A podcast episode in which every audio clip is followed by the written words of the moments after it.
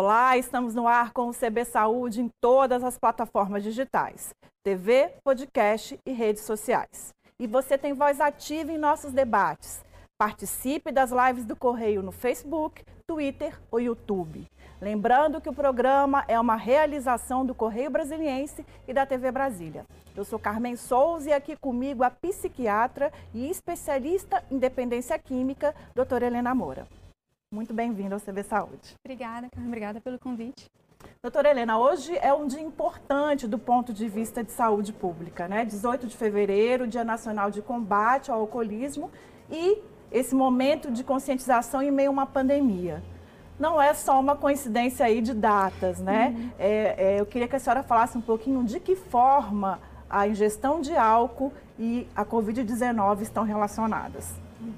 Então, é realmente um tema bem relevante. Desde o início da pandemia, assim, nós já temos uh, tentado fazer uma série de alertas nesse sentido, porque o consumo de álcool ele pode interferir, ele, ele, a relação dele com a pandemia pode ocorrer de várias formas.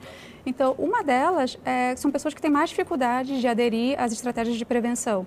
Então, de manter o distanciamento social, de usar a máscara corretamente, isso para quem, pensando de uma pessoa que que já tem alcoolismo, mas até quem não tem, mas durante o, fato de quando, está sob efeito do álcool, é muito mais difícil você respeitar essas regras. Né? Então nós já temos essa dificuldade. Uh, além disso, tem questões assim da própria saúde física. Então, o álcool ele deixa o organismo mais vulnerável para infecção, para desenvolver complicações da Covid também. Né?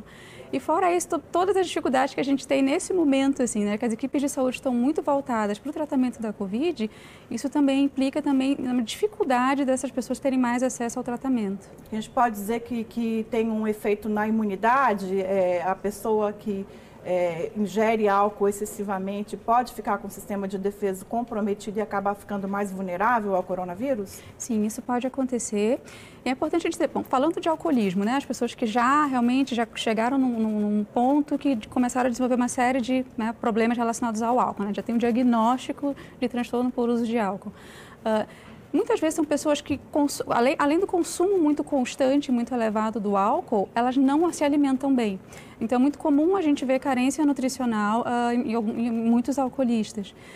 Isso por si só já pode comprometer o sistema imunológico. Mas aquela pessoa que não chega a ser alcoolista, que não chega a ter o diagnóstico ainda, que ela bebe de vez em quando, dependendo de como ela bebe, ela pode ter também um comprometimento do sistema imunológico, ainda que de forma aguda, né? ainda que de forma momentânea. Então, principalmente o que a gente chama de consumo em binge, que é um termo que a gente vai falar bastante aqui, eu vou até esclarecer o que, que é. Consumo em binge é aquele consumo de cinco ou mais doses para homens ou quatro ou mais doses para mulheres, num, num, período mais ou menos de duas horas. Não é tão difícil chegar nesse padrão, uma se a gente for pensar, é uma dose é uma lata, é uma de, lata cerveja, de cerveja. Né? Okay. Se for uma taça de vinho, é uma taça de 140 ml, assim, é menos que aqueles copinhos de refrigerante de, de aniversário infantil, né? Então não é muito difícil chegar nessa dose. Então, esse padrão de consumo em binge, ele tem um efeito no sistema imunológico. Então, ele faz ter uma queda abrupta da, das defesas do organismo. Então, a pessoa está, né? Agora a gente está, infelizmente, vendo muita festa clandestina, muitas pessoas burlando as medidas de prevenção. A pessoa está numa situação em que ela está bebendo, ela está se abraçando mais com as pessoas, ela está esquecendo de botar máscara, ela está, às vezes, compartilhando copo, garrafa, né? Além disso, nesse momento, o organismo vai estar mais vulnerável para a infecção. A gente pode pensar em efeito é, desse consumo exagerado no tratamento, ou seja, depois que a pessoa é infectada pelo coronavírus, imaginando que a Covid é uma doença que ataca, né? Tem, as pesquisas têm mostrado que tem um efeito sistêmico, né? É, um corpo já debilitado pelo excesso de álcool também pode ser um organismo que tem mais dificuldade de, de receber o tratamento? Sim, é mais, uma chance maior de ter as complicações. Assim, é, pode ter dificuldade maior até de conseguir o tratamento. Uh, se a gente for pensar, às vezes são pessoas que são tão atrapalhadas, tão desorganizadas, que às vezes elas estão com febre, estão manifestando sintoma, mas não querem ir para o hospital. Às vezes ficam com medo de no hospital não vai poder beber, né, pensando no alcoolismo mais grave. Então, às vezes as pessoas realmente evitam ir para o hospital mesmo diante de complicações clínicas. Tem esse lado. Mas tem também, de fato, isso a gente já tem observado, inclusive até para outros transtornos psiquiátricos, que além de uma chance maior de se contaminar, a gente tem tido uma chance maior de complicação, uma chance maior de morte. Uma coisa que a gente está tentando ainda entender exatamente por que, que isso acontece, mas o que nós temos de dados até o momento tem mostrado isso. Em relação ao álcool especificamente, em outras pandemias, a pandemia da H1N1, isso já tinha aparecido também. né, que são pessoas que tendem a se infectar mais e ter mais complicações. Agora, assim, tem quase um ano, né? Um, a gente, o primeiro caso em Brasília foi em, em março, comecinho de março. Então, a gente está completando praticamente aí um ano de crise sanitária. E um ano de, de ingestão exagerada de álcool é muito tempo, né? A minha pergunta é assim, de que forma isso está chegando aos consultórios? Assim, não é uma ingestão momentânea no carnaval, por exemplo, como aconteceu essa semana, né? Há pessoas que estão bebendo álcool é, exageradamente há quase um ano. Como é que isso está chegando uhum. ao consultório? Uhum. Primeiramente é interessante a gente ver como é que, que a gente tem observado já de padrão de mudança no consumo de álcool. Assim. Então, ainda no início, no meados ali, eu acho que de junho, ma, julho do, do ano passado, a Fiocruz lançou alguns dados né, que mostraram ali por volta de 18%, 25% no aumento de consumo de álcool daquelas pessoas que responderam né, à, à entrevista. Uh, outros estudos, eu, inclusive participei de um desses, ele está agora sob análise para publicação, nós também identificamos um padrão semelhante, assim, em torno de 25% dos entrevistados referiram um aumento. Isso né? no DF? No Brasil Não, todo. No Brasil, no Brasil todo. Okay. Uhum. Uh, mas tem também uma parte da população que parou de beber. Então, assim, 30% pararam de beber, né? Então, o que, que a gente observa? Assim, então, tem um grupo que está aumentando, tem um grupo que parou. E o que, que poderia ter de diferente entre esses grupos? Né? O que, qual, o que, que tem gerado essas mudanças de comportamento? Então, dentre os motivos que as pessoas têm alegado, isso das pesquisas de Brasil, mas também de outros países, uh, o porquê de estarem bebendo mais é porque está se sentindo entediado, é falta de opção de lazer, ou então tem se sentido muito estressado. Uh, mesmo quem tem criança em casa, a gente pensa, não, tem criança, não vai querer beber, mas se sente sobrecarregado com o trabalho, home office do trabalho, mais ajudar as crianças com, com o trabalho da escola. Então, excesso de sobrecarga, solidão, pessoas que moram sozinhas, falta de opção de lazer. Esses têm sido os principais uh, motivos né, de, das pessoas estarem aumentando o consumo de álcool. Na nossa pesquisa, a gente identificou que o aumento do consumo de álcool está relacionado também com sintomas de ansiedade e de ansiedade com depressão. O que é, é algo que a gente tem que ficar bem preocupado, porque a gente sabe que quando essa mistura de depressão e ansiedade com o álcool é perigosa essas pessoas têm um risco maior de começar a desenvolver problemas relacionados ao uso de álcool. E também o álcool pode complicar esses sintomas psiquiátricos. É, a senhora falou de, de, da questão da saúde mental. É, a ONU, a OMS, divulgou uma pesquisa, a OPAS, na verdade, é, em setembro, sobre a ingestão de álcool na pandemia na América Latina e no Caribe. A, é, boa parte dos entrevistados era brasileiro, 34%, 30% era brasileiro, a maior parcela.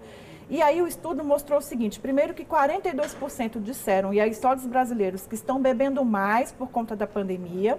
E no, na, na, população em geral consultada, é, o fato de ter ansiedade aumenta em 73% o risco do aumento na frequência na gestão de bebida. Isso. A saúde mental é, então, realmente um ponto-chave aí no enfrentamento ao alcoolismo nesse, agora e, e também na, agora e antes da pandemia. Né? Uhum. Exato, e a gente tem que pensar, assim, pensando a longo prazo, né? De repente, essas pessoas que hoje estão bebendo, se eu for fazer uma entrevista, tentar identificar se ela já tem critérios para diagnóstico de alcoolismo, talvez ainda não tenham, mas são pessoas que já estão sob risco. Né? E se a gente for pensar que essa situação está se prolongando muito, né? as pessoas continuam sob estresse crônico, é realmente uma população que eu tenho que ficar atento. E o que tem chamado a atenção é que a gente tem observado um pouco de mudança de padrão do, das pessoas que estão bebendo. Então, uh, vários desses, desses levantamentos, assim, a maioria dos entrevistados eram mulheres. Então, a gente tem que pensar que são mulheres dizendo que elas estão bebendo mais. O organismo da mulher ele é diferente, ele reage ao álcool de uma forma diferente. Tem o que nós chamamos de efeito telescópio, que é tudo é mais exagerado. Então, uma quantidade menor por um período menor de tempo, às vezes consegue causar danos semelhantes ao que o homem precisaria de muito mais tempo ou de um volume muito maior de álcool para conseguir. Isso na mulher. Isso, isso na mulher. Né? Uh, então, a gente tem percebido que mais mulheres né, estão bebendo, a, gente, a, a, parcela da população em termos de faixa etária, né, às vezes pessoas mais velhas também estão bebendo.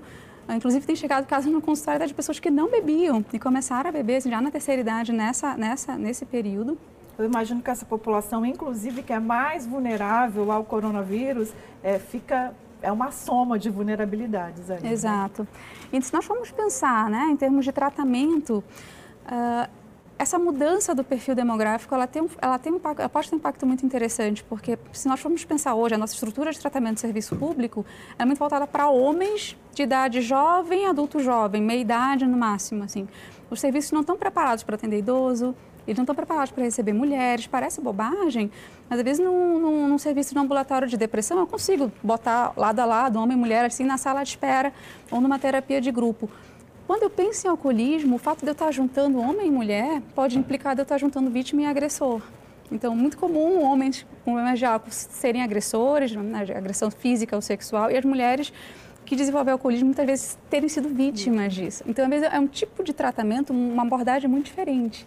Então, se eu for começar a ter uma mudança no perfil, eu tenho que começar a ficar atento que as minhas estratégias de prevenção de tratamento para o álcool mais na frente precisam mudar também. E esses ajustes aí é, é, nos hospitais, esses ajustes na assistência, eu imagino que eles estejam dificultados ou comprometidos por conta das restrições em relação à pandemia. E aí, nesse sentido, eu queria que você falasse um pouquinho sobre de que forma também as restrições, mesmo sociais, de, de atendimento, de locomoção, têm é, afetado o tratamento é, para quem ingere álcool de forma excessiva. É interessante que no início da pandemia vários serviços fecharam, né? Vários ambulatórios, cirurgias foram interrompidos uh, para se dedicar mais para o tratamento da Covid. Mas os serviços de atendimento de álcool e drogas, no caso são os CAPS AD, né, eles não pararam. E exatamente porque nós fizemos esse alerta de que, olha, né, é uma população que é um vetor importante, eles têm maior risco de complicação, então isso não parou. Mas se eu for pensar que às vezes um alcoolista ele precisa de uma internação clínica, às vezes com muita frequência, alcoolistas graves, às vezes na síndrome de abstinência, uh, se, se, ele manifestar os sintomas mais graves, o que pode acontecer em 10% dos casos, a mortalidade chega a 25%. Então, às vezes são casos que a gente precisa de hospital, às vezes precisa até mesmo de UTI, são situações realmente muito graves. E isso está muito complicado no momento, né? Porque os hospitais estão muito focados para o tratamento da Covid. Então, isso realmente já foi, já tem sido uma dificuldade que nós temos enfrentado. Senhora falou aí de sintomas em casos em que, em que a situação está mais grave. É, eu queria que, que você falasse um pouquinho quais são os sintomas, os sinais de alerta de que é preciso procurar ajuda. E aí eu acho que tanto em situações em que a ingestão ainda que exagerada, não, não está num ponto crítico, quanto nesses casos é, de abstinência, de crise de abstinência. Tá. Então, o diagnóstico, digamos, inicial, né? um alerta, assim. Eu sempre gosto de começar dizendo que, para surpresa de muita gente, quantidade e frequência não é critério diagnóstico. Então, assim, ah, mas eu não bebo todo dia, eu só bebo fim de semana. Então, ah, mas eu só bebo vinho, né? E é só uma, tantas tacinhas por dia, é só vinho caro. Então, você pode fazer esse tipo de associação que o problema está se for a cachaça e não. Então, uh, quantidade, frequência e o tipo da bebida por si só não, não fazem diferença. Assim, o teor alcoólico, sim, tá? Mas o tipo de bebida, se é o vinho de mil reais ou de 30 reais, isso não faz, não diferença, faz diferença. Não faz diferença. Então, a quantidade e a frequência elas são um alerta para os danos físicos do organismo. Uma quantidade muito grande numa frequência muito grande, eu vou ter mais lesão hepática, né, maior dano cardiovascular, que muitas pessoas associam algo com proteção cardiovascular, mas não é bem não assim. É assim. Então, uh, nesse sentido, sim. Mas que a gente tem que estar muito atento, na verdade, é o tipo de relação que a pessoa estabelece com o álcool. Né? Então, a sensação de que a pessoa ela bebe, ela percebe que ela exagera, ah, na hora que ela está bebendo, ela acaba sempre bebendo um pouco a mais do que ela havia se programado, então é difícil frear o uso durante o consumo. No dia seguinte, ela se arrepende, ela se sente mal, ela se sente mal física e psicologicamente. Ainda assim, ela não consegue evitar uh, de beber. Uh, às vezes tem a questão também de, de algumas situações que vão acontecendo do, talvez podem servir como um alerta maior, para a pessoa acordar e não lembrar do que fez, ou então ter se envolvido em várias situações de risco, como ter dirigido sob efeito do álcool, então, são situações que poderiam ser um alerta muito grande, mas que ainda se a pessoa sabendo disso, de todo esse risco que ela correu, ela insiste em continuar bebendo. Então a pessoa já começa a ter problemas familiares, nos relacionamentos. É quando a gente fala família, é importante perceber relacionamentos significativos. Aqui no Brasil a gente sabe que tem muita gente que mora sozinho, uhum. mas eu já vi muita gente, por exemplo, se queixando uh, que subiu um alerta, acendeu uma luzinha de alerta quando se deu conta de que não estava mais conseguindo cuidar do bichinho de estimação. Então, as relações significativas, elas começam a ficar prejudicadas. A pessoa já não começa a render tão bem no trabalho, nos estudos, então mesmo estando de home office. Agora, isso também, inclusive, foi um fator que complicou um pouquinho, porque Uh, fica um pouco. Tem que mostrar produtividade, mas tanto faz se eu faço tudo hoje ou vou fazendo ao longo do mês. Então, essa frouxidão assim, dos compromissos casa, acabou facilitando. O álcool está é. em casa, uhum, né? Então, exato. Enfim, fica mais fácil, né? Só que quando a pessoa vai ver, o prazo está chegando ela não conseguiu fazer o que tinha que fazer. Assim, então, está percebendo prejuízo nos relacionamentos e no trabalho, nas obrigações que a pessoa tem que ter. Né? E esses são sinais de alerta. Tanto faz o tipo de bebida que a pessoa está consumindo. É, e a crise de abstinência? É, quais são os sintomas aí de um caso mais grave? Os sintomas de abstinência, eles tanto podem ser mais sutis e às vezes a pessoa não se dá conta disso, então a pessoa pode ficar mais irritada, mais ansiosa. Nisso, de eu estar mais irritada, eu acabo discutindo com os meus colegas com mais facilidade, chego em casa, bebo. Ah, mas é porque eu me estressei muito hoje. Né? A pessoa não se dá conta que muitas das discussões que ela teve ao longo do dia foi porque ela estava com sintomas ainda que mais leves de síndrome de abstinência. Pouco tempo depois da última dose, os sintomas já podem começar a se manifestar. Então, às vezes, é questão de, ao longo, menos de um dia depois, a pessoa já pode estar com sintomas.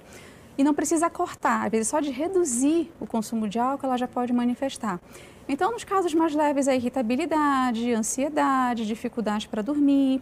E nos casos mais graves, tudo isso é mais exacerbado, mas também a pessoa tem tremores, né, que são bem visíveis quando a pessoa estica a mão, fica um tremor uh, sutil, assim, mas bem visível na mão uh, muita, muita sudorese, a pessoa sua excessivamente. Uh, essa, a pessoa pode chegar no que a gente chama quadro de delírio, em que ela fica desorientada, não sabe onde está, não sabe quem é, às vezes fica vendo coisas, tem a sensação de estar vendo bichinho na parede, bichinho andando pela casa. E algumas situações a pessoa pode ter convulsão também. Então, esses são os casos mais graves. Isso pode se iniciar dentro de 24 horas após o último consumo ou redução da dose. E esses são os casos que a gente precisa encaminhar para o hospital. A gente viu aí nos últimos dias, tanto em Brasília quanto em outras cidades, é, jovens principalmente na rua, bebendo, desrespeitando as regras de segurança, é, aproveitando o carnaval. E os estudos vêm mostrando que o jovem também é muito vulnerável à ingestão excessiva de álcool. Por que, que isso acontece? Bom, um caso que a gente tem que pensar no o jovem, ele tem uma, uma, chance muito maior de fazer aquele padrão de binge que a gente estava explicando. Então, todos os problemas relacionados ao binge, a pessoa pode ainda não ser um alcoolista, mas se ela bebe exageradamente e o sistema imunológico fica comprometido, né? ou então se ela pega o carro e dirige depois, né? então é muito comum assim morte por acidentes uh, e a gente tem que pensar que os serviços já estão sobrecarregados, ter, ter que atender mais um acidente em razão do, do uso de álcool. Né? Então, do jovem a gente tem que pensar muito assim que o uso agudo por si só ele pode trazer uma série de problemas. No caso das mulheres, com mais facilmente vítimas de agressão sexual também. Uh, e também o fato, uh, cuidado que a gente tem que ter, da gente pensar que muitos deles não moram sozinhos. Né? Muitos moram, às vezes, com familiar, às vezes, pessoas de idade. Os jovens estão demorando mais para sair de casa, às vezes, convivem com os pais, às vezes, até com os avós em casa, e eles têm levado o vírus para dentro de casa. Sai para beber e leva o vírus para dentro, de casa, dentro né? de casa. É, é, a OMS estima é, que é, o excesso de álcool mata aí pelo menos 3 milhões de pessoas no mundo por ano. Isso, isso seria equivalente a 5% das mortes anuais.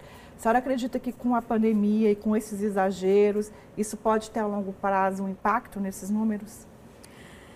Isso é um número que a gente precisa ver com cuidado, porque o que a gente tem assim de histórias de crises anteriores, né? nós fizemos um, um eu, eu, junto com um grupo de, de, colegas da USP fizemos uma revisão de como é que ficou o consumo de álcool em outras crises, como é que ficou após o 11 de setembro, como é que ficou após a crise econômica de 2008. E é interessante a gente ver que problemas, o número de problemas com álcool assim, não aumentou, Assim, a gente olha, assim, ele ficou, só olha superficialmente, ficou igual. Só que o que, que aconteceu? Algumas pessoas passaram a beber menos e outras passaram a beber mais. Então, assim, teve uma mudança, assim, uma, uma, uma certa dança das cadeiras aí daquelas pessoas que estavam bebendo, que era um pouco do que eu estava explicando antes, mas que isso pode trazer um impacto muito grande em termos na, na, na adaptação dos serviços. Então, pode ser que esse número permaneça o mesmo, mas o perfil de pessoas que vai ser vítima vai ser diferente. E aí, se eu tiver, por exemplo, mais mulheres sendo afetadas, eu tenho que pensar que isso interfere na gestação, que isso interfere nas crianças. Então, pode ser que isso traga uma série de outros problemas juntos. Uh, assim como pode ser também o fato de uh, os, os locais não estarem muito adaptados para atender essa nova população com problema com álcool, que isso realmente possa trazer mais, mais sequelas, mais complicações. Isso a gente teria que, que avaliar com o tempo. Mas é importante ter em mente que tem coisas que a gente já pode ir prevendo, né? Isso de ter mais mulheres bebendo, de ter mais idosos bebendo. Ok, a gente vai fazer um pequeno intervalo e a gente continua com essa perspectiva do impacto coletivo da ingestão de álcool. Um minuto e a gente volta com mais CB Saúde, que hoje recebe a psiquiatra e especialista em dependência química, doutora Helena Moura. Até já.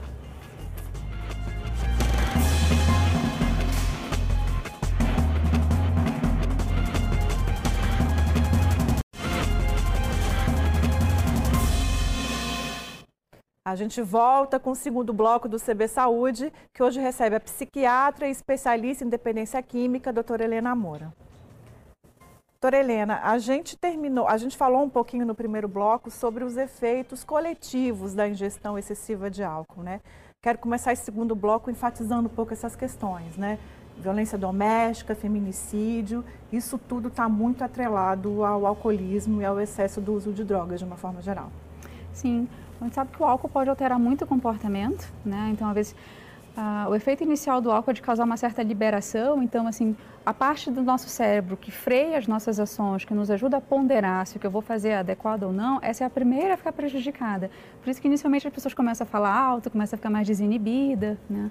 Então, às vezes, isso, se a pessoa está tá numa situação de conflito? Então, às vezes eu, eu, posso ficar chateada numa discussão, ela aumenta um pouco a voz. O álcool pode intensificar tudo isso porque os meus freios naturais vão estar prejudicados. Então, para isso acabar se tornando também numa agressão física, não, a, a pessoa acaba ficando muito mais perto disso do que se ela não tivesse bebido. Mais grave ainda se já é uma pessoa que tem, claro, comportamento agressivo fora do consumo de álcool, né? Mas é importante ter, mesmo pessoas que não têm um padrão muito agressivo, não, não são pessoas muito agressivas sem o efeito do álcool, com o álcool elas podem se tornar. É importante lembrar que não é o principal motivo, né? Não pode ser justificativa para o exatamente, excesso, para o assassinato, para o né, feminicídio, sim. mas de qualquer forma isso está relacionado. Exato. Principalmente se nós formos pensar que é o momento que as pessoas estão mais ansiosas, estão passando por uma depressão no homem, às vezes se manifesta muito por um aumento de irritabilidade, às vezes um comportamento mais agressivo. Então, estaria juntando dois fatores de risco.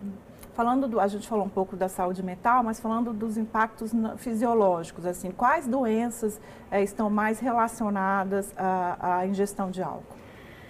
surpreendentemente, as doenças cardiovasculares. As pessoas sempre associam álcool, principalmente vinho, né, no caso vinho especificamente, uh, como um protetor cardíaco, mas na verdade não. Uh, casos de miocardite, uh, aumento de pressão arterial, risco para a formação de placas, então isso tudo é aumentado em quem consome álcool a ponto da, inclusive da Sociedade de Cardiologia já ter retirado essa recomendação do consumo de vinho, porque até uma dose muito pequena pode ser protetor, mas se nós formos comparar todos os prejuízos que o álcool pode trazer, se viu que é uma balança que não vale muito a pena. Melhor então, apostar em outras é melhor estratégias. Apostar, exercício físico, alimentação saudável, aí sim, né? O álcool, a gente não pode ver o álcool como algo que está sendo feito para a nossa saúde. Tá? Então, principalmente as doenças cardiovasculares, doenças hepáticas, né, que são sempre muito comentadas, às vezes em níveis diferentes de gravidade, mas dificilmente um consumo muito frequente e elevado de álcool não vai trazer pelo menos um dano é, leve ao fígado se fala muito, tem se falado muito também da questão do câncer, né? O álcool está relacionado a uma série de cânceres. Antes se falava muito do câncer de boca, câncer do trato digestivo, mas hoje a gente sabe que está relacionado até mesmo com outros tipos de câncer. Inclusive na mulher se tem estudado muito a relação com câncer de mama. Infertilidade também é uma relação? Pode acontecer também, exato. No caso da mulher grávida também, a gente pode pensar em complicações para o feto, para o bebê? Boa pergunta, porque muita gente, infelizmente, ainda associa Uh, a, a, Sociedade Brasileira de, de, Obstetrícia se coloca claramente contra o consumo de álcool na gestação, mas a gente vê ainda algumas pessoas se colocam, não, mas se for uma dose pequena, se for vinho, né, uma taça de vinho não tem problema. Uh, mas, na verdade, o álcool, na verdade, todas as substâncias que a gente tem, é o que a gente mais tem conhecimento sobre os efeitos no feto. Então, existe o que a gente chama de síndrome alcoólica fetal, né, que em razão do consumo de álcool durante a gestação, a criança pode nascer com deformidades, ela pode nascer com déficits cognitivos, neurológicos. E a gente não até hoje não foi possível estabelecer a partir de que dose isso pode acontecer ou não. Então, por isso que a recomendação é realmente não beber nada durante a gestação. Em nenhum momento, né? Nenhum Porque momento. tem meio senso comum de que depois ali do terceiro mês de gestação já, já se pode, não, não, não, né? Perto da gestação, o que pode acontecer, do final da gestação, se for pensar uma fase mais avançada, que teoricamente a criança já está toda formada, né? Mas eu tenho ali, uh, a criança pode nascer com sintomas de abstinência do álcool, então, uh, talvez mais importante do que ficar tentando se perguntar que dose, que bebida, a partir de que trimestre, tá, tá, tá, talvez a pessoa tenha que se perguntar por que, que eu realmente preciso disso. Né? Será que o álcool é realmente tão importante assim? Né? Entre tantas outras opções de lazer, de prazer, que, né, por que, que eu tô... Aí, aí, a gente entra naquela questão dos critérios, né, do diagnóstico, de alcoolismo, assim, que a pessoa sabe que pode fazer mal, mas insiste em fazer mesmo assim. É, a senhora falou um pouco dessa questão do lazer tudo mais. É, a gente não pode negar que na, na cultura brasileira a ingestão de álcool está muito relacionada à comemoração, à diversão. Tem o carnaval agora que acabou, mas a gente bebe para celebrar o nascimento, é, uma formatura, conquistas, está muito relacionado, né? A forma como nos relacionamos socialmente, né? É, isso também tem que ser considerado, né? É, é, essa balança entre o exagero e, a, e, as relações sociais é um grande desafio também. Né? É um desafio muito grande, principalmente se a gente for perceber que às vezes o álcool é muito mais fácil de ser acessado.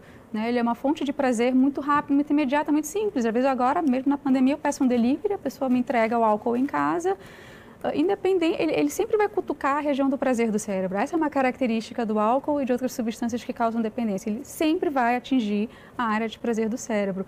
Que às vezes, para eu conseguir isso de uma outra forma, acaba sendo mais difícil, né? Se eu quiser isso, uh, chamar os amigos, convidar, alguém vai ter que contar uma piada engraçada, depende de uma série de outros fatores, assim, para que eu consiga isso, que o álcool me traz muito fácil, né?